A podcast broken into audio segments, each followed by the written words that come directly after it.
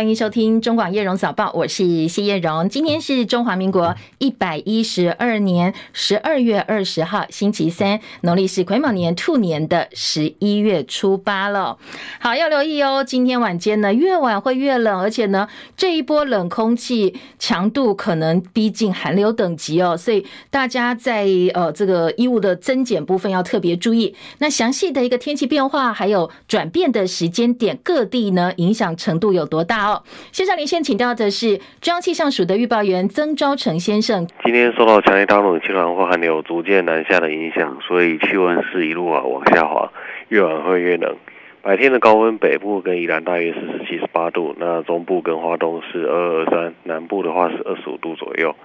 今天入夜过后，北部跟宜兰的低温都会下滑到十四度，其他地方的话也会降到十三到十九度，所以大家要注意好保暖。呃，在迎风面的北部跟东半部地区，还有恒春半岛都会有迎风面的降雨，比较持续的降雨。其中在基隆北岸、宜兰还有大台北的山区，都会有比较大的雨势发生。呃，在受到中层水系往北移的影响，所以在中南部地区今天会有也会有下一些小雨。那因为在东北季风是持续的在增强的，所以在桃园。到台南的沿海地区，还有台东、兰屿绿岛跟恒春半岛、澎金马都会有九到十一级的强阵风，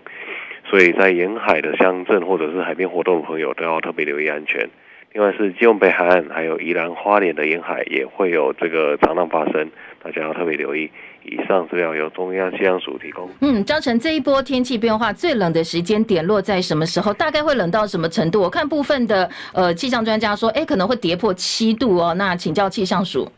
嗯，在礼拜五的清晨应该会是这一波冷空气最强的时候，北部的温度会在北呃中部以北的温度还有宜兰大概是在九到十一度，空旷地区可能会在低个一到两度左右。那南部地区大概是十二到十四，所以都是蛮有感的降温。那降雪几率呢？嗯，礼拜四晚上到礼拜六，迎风面像是在宜兰或者是北部的山区，两千公尺以上都有机会。如果温度水汽配合的话，都会有机会。但是主要还是以结冰跟雾凇结霜为主。好，谢谢昭成提醒，也提供给大家做参考哦。当然要注意哦，今天晚间呢，越晚会越冷，而且会下雨哦，降雨的范围也扩大。除了北部东半部，南边也会有一些水汽飘上来哦，所以南部会有局部短暂阵雨。如果今天晚归的话，雨具千万不要忘记哦。那最冷的时候呢，气象署说，星期五的清晨，大家准备起床上班上课，就要特别注意哦。那个时候是最冷的时候，要追雪的话哦，在宜兰两千公尺以上的山区。有机会，不过呢，刚才招成说，可能还是以结冰啦，或者是雾凇几率比较高，要看水汽够不够，水汽加低温，当然就有机会下雪了。好，再来关心的是，呃，在昨天外电焦点部分呢。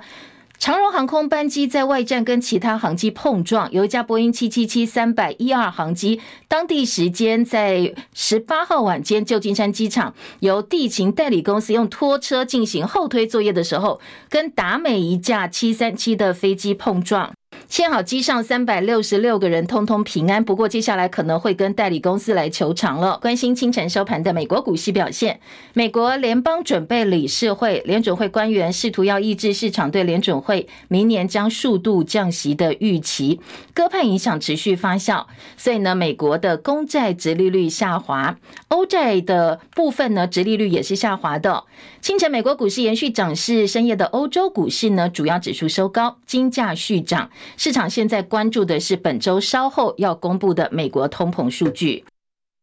清晨美股收盘，道琼涨两百五十一点，收在三万七千五百五十七点；标普百指数涨二十七点，四千七百六十八点；纳斯达克指数涨九十八点，一万五千零三点；费城半导体涨二十一点，四千一百二十五点；台积电 ADR 今天涨幅百分之零点九，来到一百零三点八七美元。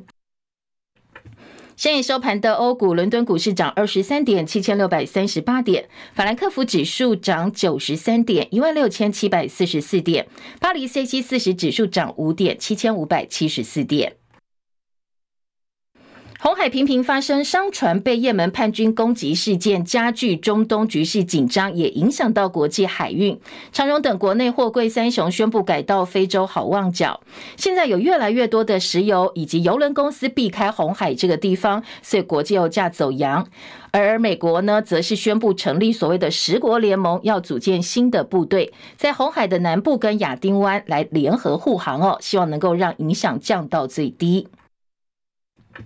台北股市昨天在电子全指股遇震乏力，改由传产股领军的情况之下，在盘面个股跌多涨少，八大类股全盘寂寞。大盘收盘指数跌七十五点，收在一万七千五百七十六点，成交量缩减到三千两百五十八亿元。而日本央行决定维持超宽松货币，日元兑换美元汇率应声重贬。不过呢，台币兑换美元相对是有撑的。昨天台币收盘收在三十一点三六一兑换一美元，贬值四点七分。好，这个是已经连两贬了。汇市交投清淡，所以台北外汇市场成交量只有八点四七亿美金。最主要马上哦，耶诞长假要到，所以很多外资呢提前放假，量能明显微缩。而在昨天财经市场关注的两大新闻。一个是护国神山台积电，吴玉景宣布董座刘德英在明年六月股东大会之后就要退休，总裁魏哲家要接任董事长，在半导体业界投下了一枚震撼弹。好，本来现在台积电呢，从呃创办人退休之后呢，五年多来一直是采取刘德英跟魏哲家的双手掌制，不过明年在刘德英退休之后，这种共治的形态就会被打破，所以呢，法人认为刘德英退休应该会为台积电。在短期哦投下一些变数，在股价部分应该会受到影响。那为什么在这个时间点退休呢？是不是跟先前市场传出他决定到美国投资设厂不顺利，所以被内部要求负责呢？有关系。现在市场有相当多的传言。而产官学界讨论沸沸扬扬的囤房税二点零，昨天在立法院三读过关了。本来的县市归户改为全国总归户，最高税率百分之四点八。而这个新制预计明年七月上路，二零二五年开征。如果你想要把房子改为自住，来适用相对比较低的税率，要记得啊，在房屋税开征四十天，也就是三月二十二号之前迁入户籍，向稽征机关申报。财政部说，这一次囤房税二点零影响的总户数达到四百四十五万户。专家说，可能接下来的房市会受到影响，会出现房产重新配置、出租换降税、舍新屋去买中古屋，还有建商呢更倾向玩销预售屋、让利出售高总价产品等五大变化。不过，也有部分专家比较悲观，说税负恐怕接下来会转嫁到房租上，房客先哭，该跑的现在动作赶快，赶快跑吧。今天的外电部分呢，首先来关心大陆甘肃的地震消息。大陆甘肃前天深夜发生瑞士规模六点二的地震，目前呢统计至少造成一百二十七人死亡，七百多人受伤，而且灾区现场现在房子倒了，水电交通一度中断。不过用电部分呢，今天清晨，呃，大陆官方宣布说，包括甘肃、青海的供电，通通已经恢复正常。现在比较麻烦的是在震灾区，救灾现场零下低温，天气预报说未来十天最低温零下十四度，而且呢还有余震不断，所以呢七十二小时的黄金救援时间，在恶劣的环境条件之下不断被压缩。大陆国家主席习近平指示全力搜救，而国务院副总理张国清已经带领工作小组到灾区去。昨天，蔡英文总统透过社群平台 X 用简体中文还有英文表达慰问，说我们的搜救队已经待命了，随时都可以出发。不过，大陆方面没有回应。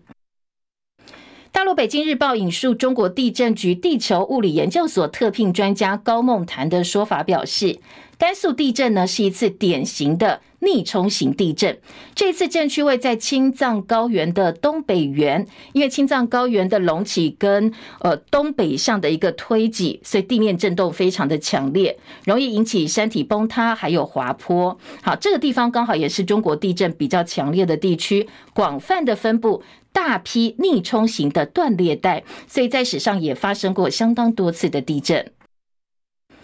除了地震之外呢，在冰岛过去几周有剧烈的地震发生，昨天则是火山喷发。不过幸好初步估计不会影响到人口稠密的地方或者是重要的基础建设。而火山喷发伴随释放大量有毒气体，但是呢，当局评估说应该不会达到先前笼罩在火山爆发阴影的邻近小镇格林达维克。说这个有毒气体距离喷发地点大概是三公里，那附近的民众通通已经被疏散了。从上个月开始，当局陆陆续续的疏散超过四千多名的居民，所以没没有传出伤亡哦。但是比较让人担心的是，在火山喷发点附近还有个地热发电厂。好，现在当局在密切监视当中，而现在航班是不受影响的。不过呢，当局也特别提醒说，哎，游客不要去打卡哦，千万不要靠近火山爆发地，因为这绝对不是旅游火山哦，是有安全上的问题的。美国的哈佛大学、宾州大学还有麻省理工学院的校长五号出席美国众议院反犹太议题听证会，被质疑说他们没有积极处理反犹太言论，容忍反犹太主义，所以引起各界谴责。最近呢，这个事件的风波不断不断的扩大，美国的国会通过决议，呼吁撤换哈佛以及麻省理工学院的校长。而宾州的众议院则表示，他们通过决议撤回给予宾大的经费，哈佛大学的捐款也受到影响。有知名的律师事务所说，接下来呢，他们不会再聘用哈佛的毕业生哦。这是在美国大学反犹太风暴不断不断扩大。因为美国出售 F 十六战机，跟加拿大解除武装禁运，土耳其松口可能会同意瑞典加入北约，而丹麦则是接棒芬兰跟瑞典，跟美国达成了国防协定。接下来呢，他们会允许美国的部队跟军备常驻在丹麦领土。好，另外在俄乌战争部分，马上就要接近两年的时间了。乌克兰总统泽伦斯基说，乌军希望能够增派多达五十万人。不过，美国白宫警告，除非国会批准额外的一些援助，否则呢，他们给乌克兰的援助月底就要用完了。戚海伦的报道。乌克兰总统泽伦斯基在基辅举行的年终记者会上表示，最高军事指挥官已经提议再动员四十五万到五十万人参与战争。他坦言，这既敏感，代价也高。他也暗示，前线已经有五十万名士兵。泽伦斯基这番谈话是在美国和欧盟援助受挫之后发表的。美国国会共和党先前阻止了一项价值六百亿美元的乌克兰军事计划，随后匈牙利阻止了欧盟五百亿欧元的财政援助协议。但欧盟领导人也说，乌克兰不会失去支持。英国广播公司 BBC 报道，二零二二年二月莫斯科全面入侵之后，乌克兰继续和俄罗斯占领军作战，目前面临弹药短缺的问题。基辅的反攻在冬季开始就停止了，外界担心俄罗斯可能在火力上击败乌克兰。BBC 报道，泽伦斯基已经排除了任何动员女性的提议。记者问乌克兰是否即将输掉战争，泽伦斯基坚定否认了这个说法。他也说，和俄罗斯的和平谈谈判目前不可行。记者戚海伦报道。继续焦点转回国内，先来关心国内大选话题。二零二四总统大选第一场电视政见发表会，好，不是辩论会哦，是单项政见发表，在今天晚间七点钟会登场，由民视主播。还要提醒有投票权的民众可以来听听看各个主要的候选人他们提出什么什么样的政见，然后呢投下你神圣的一票哦。在选战倒数三组候选人各自都有造势行程，国民党候选人呃这个侯友谊呢，这个星期六。会在台北凯道大造势，要迎战选前黄金交叉的分水岭之战，包括前总统马英九、国民党党主席朱立伦、立法院前院长王金平，还有高雄市前市长韩国瑜，以及呢蓝营执政县市十五位县市首长，大家通通都会站出来，营造团结胜选的氛围。好，在蓝营喊出至少要四万人上凯道，希望重现二零零六年红衫军纳斯卡线，展现首。战及终战的气势，而民进党候选人赖清德明天要启动唱土地的歌，拼咱的希望，我们的希望环岛活动。而周末呢，到中台湾跟北台湾，其中二十三号到南投、彰化、台中、苗栗、新竹，二十四号北上桃园、新竹、基隆跟台北。他们规划在每一个地方呢，赖赖清德只要到，就会进行大型的排字活动，巡回全台湾之后，集结各地排字成果一并呈现。而民众党的柯文哲这个周末有两场造势，还有一场庙口开讲。礼拜六下午，柯哲柯文哲呢会先回到故乡新竹参加民众党举办的大造势，接下来到高雄的冈山出席呢一场号称是韩粉、柯粉、郭粉三军齐挺柯批的造势大会。当然，在民众党部分，希望能够营造在野大团结挺柯文哲的一个气势。而礼拜天，柯文哲会到屏东西门广场的庙口开讲。好，这一份所谓的这个韩粉、柯粉、郭粉三军齐挺柯批的活动哦，好，这个是。具有国民党党员身份挺韩大将陈清茂，他规划二十三号在高雄举办的三粉联盟集合大造势。不过，因为呢，这韩国瑜已经表态是力挺侯友宜跟赵少康了，所以国民党高雄市党部开闸，要祭出撤销党籍的处分，要来处分这位所谓过去挺韩大将陈清茂。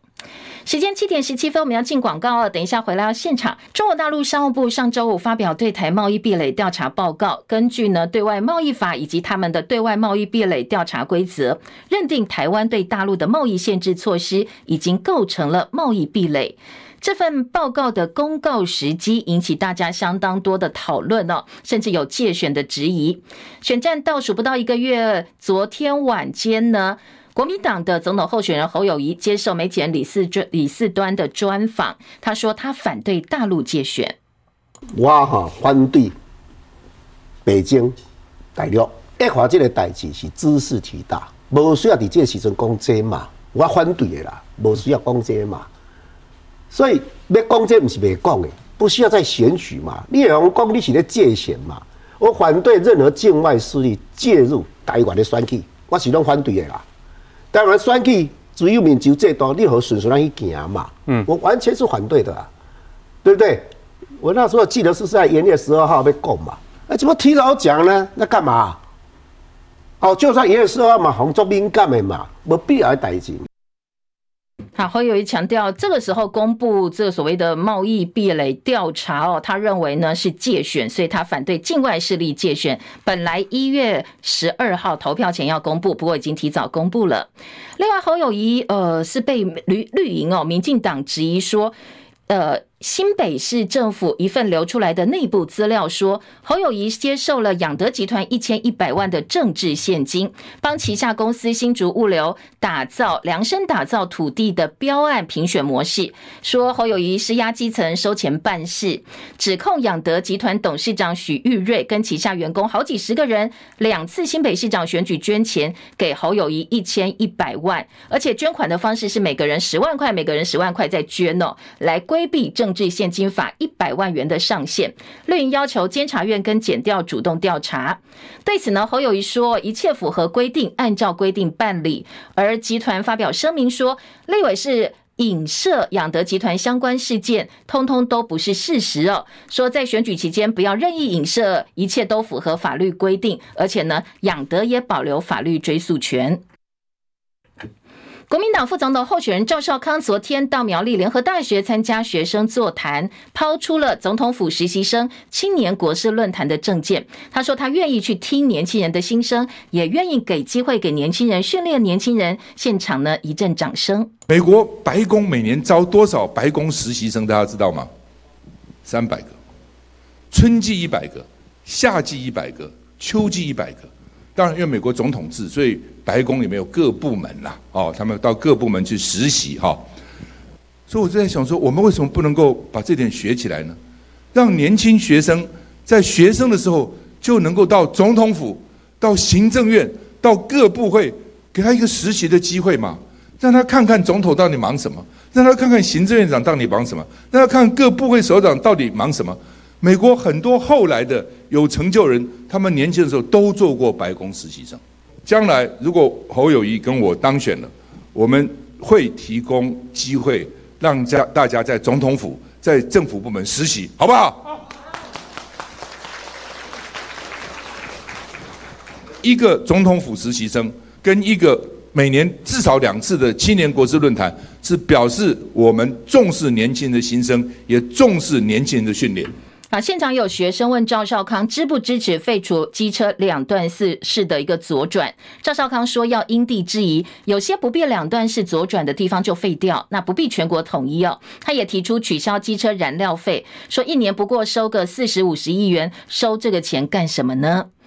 另外，政治评论员、财经专家徐嶔煌踢爆说，民众党候选人柯文哲为在新竹市隆恩段的农地，除了地上铺满柏油，甚至还放了好几台的游览车，疑似没有按照规定农地农用，而且收租哦，在养地。游览车业者说，确实他们有付租金在上面放车辆。新竹市政府表示会派员去实地会勘，一切依法办理。好，昨天晚上柯文哲也特别在自己的 KPTV 频道那。那说明了这个农地购入的来龙去脉。他也说，昨天晚间已经请人把游览车开走了。那今天会把水泥地给刨掉哦，一切回归农用。这块土地哦，是二零零八年哦，这个新竹市有四位医师哦，还包括台大的学长，你知道吗？找我父亲说要合买一块地，买来的时候你知道，我这个我的持份大概是二十四分之五了，因为五个人嘛，大概五分之一。嗯。本来是一个一块什么农业用地嘛，不过买来的时候已经铺水泥，上面还有农舍。对，我们这个是这个土地是有持分的哦，有有有有缴地价税，是，不是不像有人房屋税什么没缴，违规使用有停这个游览车。哦。我这个既然那个农地违规使用，你知道，我今天就找那些地主哎，我打开打打那几十年都没联络过，还找到代书，我说这样好了，这游览车违规使用哦，那就开走吧，开走了，开走了，是是，马上游览车开走了哈。水泥地哦，嗯，我还拜托我们的朋友说，好了，怪土去把它烤烤哎，烤烤哎，刮刮，再把它打打破了，对不对？哦，以后就也不会再当停车场使用，回归农地使用。好，柯文哲特别强调，这几年他都有缴地价税哦，而且说他自己不会赖皮哦，马上回归农用。暗酸的是民进党的候选人赖清德的违规哦，他在万里的老家违建，而赖清德万里老家违建的争议持续延烧，当地的居民担心自己的家园受到影响，也被拆掉，所以希望可以申请合法。他们向呃这个有关单位已经提出申请了。而当地的里长说，如果赖清德老家算违建，该地九成以上都是违建，希望政府能够帮忙解决地目问题。新北市地政局说会保障矿区既有的居住权益，请民众放心。而内政部国土署则表示，现在地方开始盘点了，中央拟定通案的处理原则，后续会积极的帮忙申请合法化。但是赖清德老家已经被鸡是赖皮聊了，在 Google 街景图上，甚至还有人看到有国安人员在现场正是要打扫这个土地哦，在扫地。国安局说，确实有针对赖宅派人进行安全维护工作，不过强调特勤人员没有在扫地，没有在做清扫的工作。好，前总统马英九昨天晚间在台中辅选的时候，批评赖清德老家违建不拆。他说呢，在赖清德担任台南市长的时候，对拆台南铁路沿线的房子毫不留情，对人很严格，对自己很宽松。他说有这种性格的人不能当领袖，因为没有办法服众。如果不改的话，就预祝他落选。好，另外，红海创办人郭台铭在蓝白河破局之后退出了二零二四总统大选，而且最近都没有公开露面。而国民党的侯康沛不断对这个郭台铭亲情喊话，说：“郭董回来吧，我们需要你。”不过今天有媒体报道说，哎，其实现在郭董好像不在台湾哦，他先到美国，而后来又到东南亚，除了考察也散心。被问到什么时候会回台湾呢？呃，今天媒书媒体呢是引述一个先前有接到郭董电话的挺郭派要角的话说，暂时没有回到台湾的规划。而前立法院长王金平也掌握了郭台铭的动向，他说呢，他正在想办法积极的联系郭台铭回台湾，希望能够在选前呢营造啊郭台铭力挺侯康沛的一个团结的气势。广早报新闻，再来关心今天早报头版内页的新闻焦点。首先，头版头条综合性报纸今天头版头抓的新闻都不太一样，但是呢，两家财经报纸不约而同聚焦的都是昨天台积电无预警的宣布，董座刘德英在明年六月就要退休了。好，当然综合性报纸也很看重，《中国时报》同样放在头版的下半版面题版做了报道。另外一个财经焦点是囤房税二点零完成了三读。好，这一则新闻呢，当然呃，《联合报》综合性报纸《联合报》放在。头版下半版面，自由时报头版中间版面很显著的大标题，两家财经报纸分别在内页用了一整个版面来分析，告诉大家，哎，对你的影响，对我的影响，对接下来整个房地产市场会有什么样的影响？好，大概几个标题哦，大家有一个概念。首先呢，台北市如果你拥有五户房子的人，恐怕缴税至少要多缴一万两千块。好，另外非自住税率最高百分之四点八，而且要采全国归户。在部分的房地产业者的看法，他说政府是管很宽哦。预告如果真的这样做的话，大选之后万物皆涨。专家说房产销售、购买跟持有都会受到影响。好，另外呃，西商权。今天在财经报纸分析，建商认为这个是七商权成本会转嫁给民众，最后租房子的人可能会负担这多出来的成本。再也则批评税基太低了，你想要借此利用囤房税把大把这个建商手中的空房子释出来，借此呢去降低房价，恐怕成效相当有限哦，很难去把空屋给逼出来。他可能改用租的方式哦，来暂时度过这段时间。好，另外在综合性报纸的头版重点呢，今天联合报的头版头条焦点放的是刚才前半段新闻也告诉大家哦，在选战倒数阶段，蓝绿白选前呢都有相当多的造势活动，所以今天的联合报头版头条就告诉大家，预告了一下接下来蓝绿白的造势活动，大家有哪些？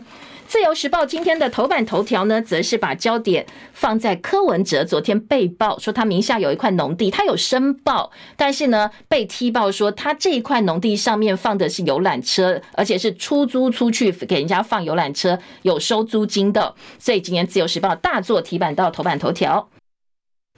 嗯，中国时报今天的头版头条，嘿，这个就比较呃相对来讲哦，时效性没有这么强大。他关心的是什么呢？标题说陈树菊冒号，他表示做人比考一百分重要。好，记不记得卖菜阿妈陈树菊？为什么今天会把陈树菊放到头版呢？因为先前有北一女老师炮轰，现在一零八课纲是无耻课纲，把很多的文言文、古文、礼义廉耻都拿掉了。所以今天的中国时报引用陈树菊的话说：“这个卖菜阿妈仰望礼义廉耻牌匾，强调品格教育很重要。”台东爱心卖菜阿妈陈树菊，她昨天回到故乡云林县受奖。她站在呃斗六镇西国小品德教育教材研发中心前面，看着墙上礼义廉耻的校训匾额，他肯定云林县政府说好，这个是有用心在做教育哦。他说，小朋友最重要基本的价值就是品德，一念之差会造成一生的后悔。给孩子带来善念很重要，心良善，行动就会良善，好坏是非就分得清楚。到时候家长长辈或整个社会通通不用困扰了，所以今天的《中国时报》把这个呃陈述局的话呢提版到头版，说做人比考一百分更重要。国文把顾炎武廉耻删掉，引发朝野论战。那呃，昨天陈树菊语重心长说，家长其实嗯，不要只顾赚钱了，多多留一些空间跟孩子沟通，注意孩子的品格教育。当然，先前昨天也告诉大家，苗栗说国中小的学校要把礼义廉耻牌匾给挂回来。好，昨天我们在我们直播的时候，很多听众朋友在留言板也都给予正面的评价哦，认为在从小我们在打基础的品德教育上，当然不见得有用，也有人说是行形式。化，不过呢，你时时刻刻提醒，总不是坏，总没有坏处哦。那多多少少潜移默化是有功效的。好，今天的《中国时报》特别把这个部分呢提版到头版来做报道。其他头版的新闻还包括《联合报》今天的头版图文，就是带大家来关心大陆甘肃的地震哦。有图片的报道说，现在大陆甘肃的地震已经造成一百二十七人死亡了，断垣残壁，以及接下来呢，在现场救灾的呃这个天然环境跟其他接下来可能面对的困难，今天《联合报》也做了报道。还有头版下半版面是囤房税二点零三读影响四百四十五万户。好，这个囤房税呢，今天呃财经报纸也有很多不同角度的一个分析，等一下带大家来听哦。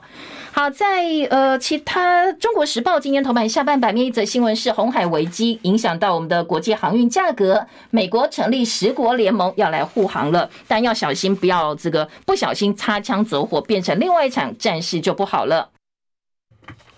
自由时报今天头版上半版面说，幼儿专责医师补助明年翻倍，一个案子五百块变一千块。好，这是先前有提到哦，说整合三岁前小朋友的照护服务，现在有一个制度叫做幼儿专责医师制度，今年十一月全面推行之后，昨天卫福部说明年开始一个案子的补助要调高，本来五百块变一千块。好，今天的自由时报预告了这一则呃这个政策部分的一个变动。中间版面囤房囤房税二点零，全国归户最高税率百分之四点八。下半版面还有说，假借从事征信偷拍勒索、黑帮恐吓出轨的医生有七个人被起诉，灌水诊疗费送保护高价三 C，有保险经纪跟医生联手诈保一千四百万元，有四名中医师配合开假的单据，九家保险公司受害。自由时报头版。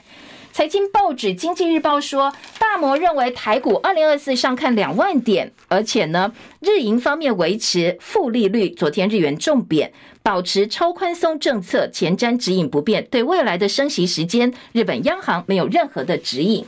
工商时报头版头条说大震撼，刘德一明年退休，魏哲家接任董座在望，第三代接班团队呼之欲出，全球半导体供应链现在紧盯哦。扫描了今天头版重点之后呢，听听看内容部分有哪些进一步的分析报道。工商时报今天的头版头条是台积电大震撼，刘德音明年退休。魏哲家接任董座在望，第三代接班团队呼之欲出，全球半导体供应链紧盯。经济日报说，台积电震撼弹，共治时代画下了句点。刘德音明年退休，魏哲家掌舵。好，今天两家财经报纸呢，呃，经济日报在头版用表格的方式告诉你，关于刘德英退休，为什么大家会这么的惊讶哦？公司方面的说法是说呢，明年六月股东大会之后，刘德英就退休了。台积公司提名跟呃这个推荐副董事长魏哲嘉接任下一届董事，以明年六月下一届董事会选举结果为主。刘德英的说法，我希望我能退而不休，用不同。的方式回馈数十年半导体经验，多花点时间陪家人，开启人生的新篇章。会持续跟董事会致力公司治理，一直到任期届满的最后一天。他有信心，台积公司在未来会持续缔造优异的表现。好，业界怎么来看这样一个说法？说近年半导体卷进地缘政治棘手议题当中，台积电首当其冲。刘德英过去多次一肩扛起应对各国角力的压力，产业代表不希望天天都面对政治议题，希望呢能够把呃整个企业的治理回归单纯化，所以后续议题呢，可能公司会用集体智慧，用多人领导、多人讨论的方式来加以应对。工商时报今天则是从台积电高层地震来看半导体竞争，说接下来呢，包括客户关系，包括国内外定位，包括竞争对手，以及呢步步进逼会有什么样的方的这个做法，还有子公司的一个互动，上下游供应链会带来什么样的影响哦？今天的工商时报在表格部分是来呈现这些话题，说第三代接班团队马上就成型了，包括欧亚业务研发资深副总经理侯永清。金源厂营运副总经理王英郎，以及呢，呃，这个营运资深副总经理秦永佩，他们的呼声都很高。刚才呼应了这个说可能会用集体的智慧，大家一起来共同领导。陆行志说，台积电现在要到美国市场，可能必须要更加谨慎了。好，刚才也提到，除了头版头条内页，各个报纸有很多不同角度的分析。像《经济日报》三版说，台积电人事班风现在呢吹出两个版本，副董曾凡成传会退休，那资深的副总罗维仁会进董事会，打算重启共同营运长制。好，刚才也提到的秦永佩、米玉杰跟侯永清呼声高。还有三点零世代，接下来台积电可能面对四大挑战：海外厂区的管理问题、地缘政治压力。好，来呼应刚才哦，头版也提到地缘政治的问题，制程提升增添风险，晶圆厂竞争白热化。而陆行之的建议，今天经济日报在内页说，呃，现在看以后不会有双头马车了，可能嗯，大权在握的魏哲家必须要通通揽下来责任。但是他说，在没有确定美国补助前，每一场的投资可能要先暂缓。如果明年资本支出成长趋缓，继续增加现金股利到合理的水准，而且要求财务部控制继续增加的整体负债比例，控制大幅投资美国的呃这个债券，还有美国公债赚利差的风险，相对来讲哦，你越保守，对于投资人的保护就越大。好，这个是今天经济日报的建议。当然啦，刘德英退休，《工商时报》除了报道双手掌制恐怕成为绝响之后，魏哲家尚未独揽护国神山大局，所以接下来呢，呃，在台积电牵动的除了是。产业界上下游，他自己本体之外，跟我们的国家安全也是密切相关，所以今天各个报纸呢都给了很大的一个版面哦来做报道。好，另外一个跟财经有关是囤房税，今年囤房税呢，包括联合报的头版，包括了中国时报的五版，以及呢两大财经报纸内页也是大篇幅。我们先来听哦。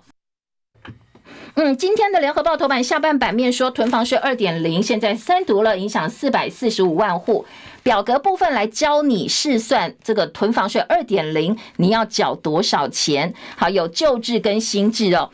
譬如说呢，今天在联合报头版，因为呢全国单一自住现在税率是百分之一点二，二点零之后变成百分之一点零，所以自住者的负担可以减轻。但是如果说你是呃全国自住三户以内的公益出租人的话，就没有受到影响。建商的余屋呢？呃，在两年内，如果是二到百分之三点六，超过两年的话，你的税率就是百分之二到百分之四点八了。那建商你要赶快把余屋这个房子卖掉哦，否则接下来这个税率不得了。而多屋者出租没有申报，或者是没有达到租金标准，所以呢，现在税率大概是百分之一点五到三点六，但是修法之后，你会变成百分之二，最多到百分之四点八，要来鼓励这些房东出租或者是出售。不过他的问题就是，好吧，那最后呢，房东可能就把多出来的税转嫁给租客，最后还是消费者买单。今天的这个呃联合报呢，来教大家怎么算哦。不过影响真的蛮多的，四百四十五万户会受到影响。好，内页新闻呢，今天呃这个经济日报则说。冲击一百二十八万户哦，好，两边给的数字不太一样。说明年七月上路，税收可以增加五十五亿元，另外还有三百一十万户可以享有减税利益。但是建商说，哎，这个降房价从这个角度来看是提油救火，大部分都说反正就是转嫁啊，这个根本就没有用哦，连带你会推升营建成本，而且预告。不只是房价，你这个租金涨哦，接下来万物都会跟着涨。而联合报今天的二版版头说，选前压线三读，民间团体则是鼓励的，说这是迟来的半套居住正义，因为同时有囤房税二点零，还有所得税法修正，有租金减免，所以租客联盟这些倡议团体说是迟来的正义，但是嫌修法的力道还不够，希望下一届国会继续努力。当然，民间团体呢是肯定的，虽然觉得做的不够，但是建商说修法七伤拳，最后呢全民皆输，再也认为不乐观哦，可能空房子想要用这个来逼出来不容易。中国时报则说这是选前拉拢年轻选票的做法，建商认为房价越打越打越高，那可能呢年轻人会比较开心了哦，毕竟呢在这个部分会有一些补贴啦，或者是其他的这个做法。好，刚才有提到除了囤房税二点零。还有所得税法的一个修正哦，《自由时报》重点就放在幼儿房租扣除额调高，减税超过九十亿，租屋族采用标准扣除额还是可以列报房租扣除，所以认为呃受惠者上看百万户。好，建商则对于囤房二点零，《自由时报》切的角度说，这根本是去惩罚我先建后卖这种建商这种型的一个预售屋哦。好，这各个报纸都有哦。提醒大家，如果需要跟你有关系的话哦，可以找来看一看。今天的《工商时报》头版下半版面告诉你，立法院的三读通过。中央政府总预算明年的税入税出都写下新高，而审议减幅是近十年来最少，税入年增百分之五点六，税出呢则是两万八千五百一十九亿元，举债一千五百七十一亿。再来听今天早报政治话题喽。好，今天的自由时报头版大作说，柯文哲被曝名下的农地没有农用哦，说这一块农地呢铺上了沥青，然后呢当导呃游览车的的收费停车场。今天的自由时报呃还并成了报道柯文哲的说法，说柯文哲说他绝对不会赖皮，该缴税他就补缴。该把这个农地农用，它就还原到农地的一个状态。而内页新闻，今天自由时报的二版说，蓝白紧咬赖清德老家乡亲帮赖清德大抱不平，说没有占用国有地。万里居民说选战炒作打乱他们平静的生活，质疑在野党很不厚道，说这个土地是向地主合法买的，公寮才是可以整修改建的。然后很多蓝营立委参选人去打卡，很多游客去打卡，还有一些参选人就去呃。这个限动发限动啦，开直播等等等哦，所以当地居民说不胜其扰。赖清德老家争取合法化，国土署说明年有机会让他就地合法化。新北市政府说会保障居民的居住权。好，今天的自由时报很妙哦，有一张照片哦。他说呢，赖清德的新北万里老家被在野党说，哎，是豪宅，但是呢，今天自由给了两张照片，说哪里有豪宅？这些房子都是公寮改建的，有些甚至已经崩塌了。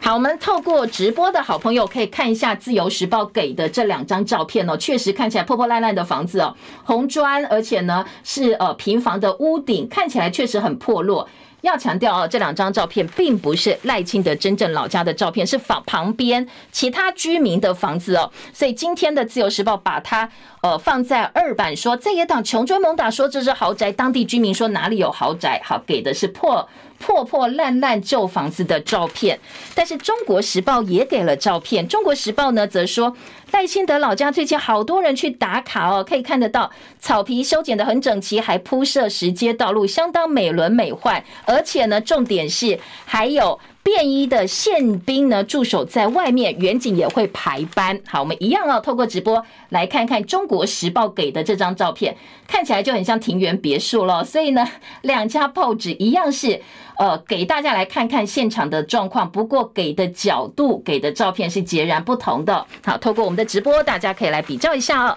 另外，在中国时报的三版版头则是说。赖家的公寮别有洞天，规模好像贪食贪吃蛇、贪食蛇一样，植栽茂盛，扶疏，游客胜地，开寮几乎连连，而且还有安全人员在现场，有陷阱驻守维安，中央地方都说要保障当地居民居住的权益。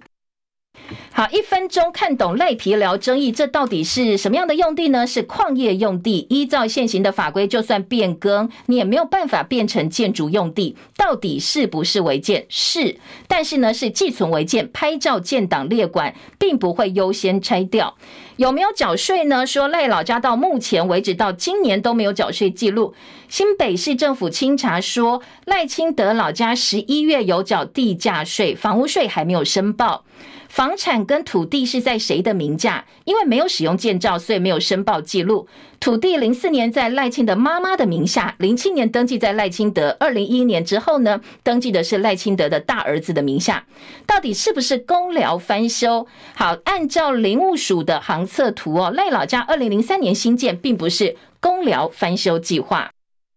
今天《中国时报》记者曾一平说：“好，在这个违建哦，现在已经从特权、从诚信变成了笑话。所以呢，侯康配跟赖萧配民调几乎已经打成五五坡。以后哦，如果赖清德对于违建还是拒绝直球对决，然后没有办法拿出更有效止血办法，当然对于民进党选情可能会有重大影响。”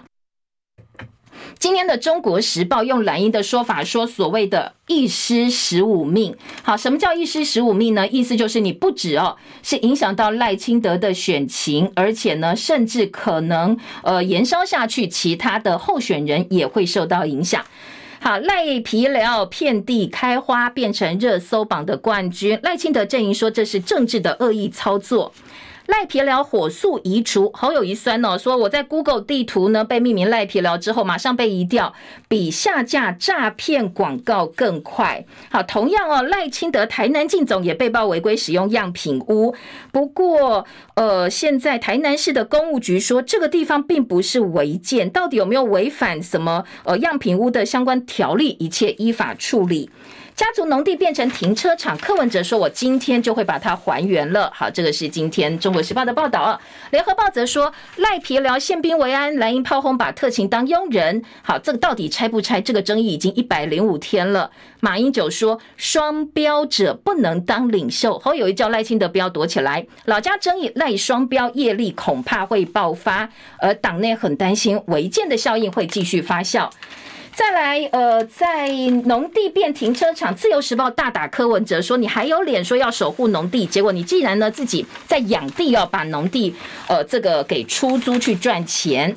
再来听到的是蓝绿天王地毯式的拜票浮选大车拼，马英九、蒋万安在市场夜市来帮忙侯康配，而萧美琴、云家站台，苏贞昌在嘉南催票。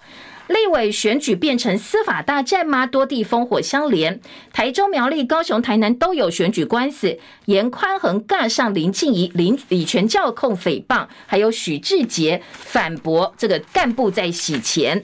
柯粉的这个路权争议，今天《中国时报》放在二版，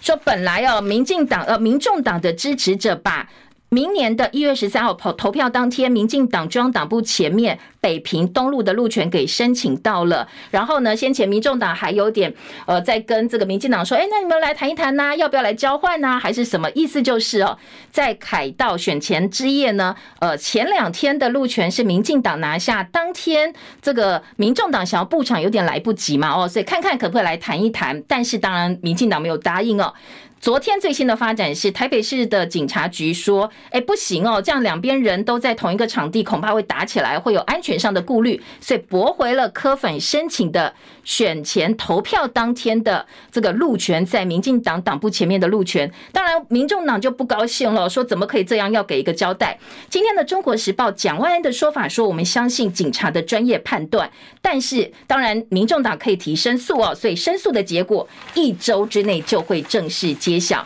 好，这个是中国时报的报道。另外，国内还有其他的政治话题呢。呃，我们的里长到大陆接受招待。昨天大陆国台办说，呃，当然两岸交流不可挡，但是并没有提到说到底陆方哦有没有出钱招待这些里长。迪卡被搜了，昨天迪卡发表声明，特别强调他们并没有不配合减掉办案。谢谢大家收看收听，注意哦，天气变化哦，要做好保暖工作。明天早上七点钟，我们同时间再会，拜拜喽。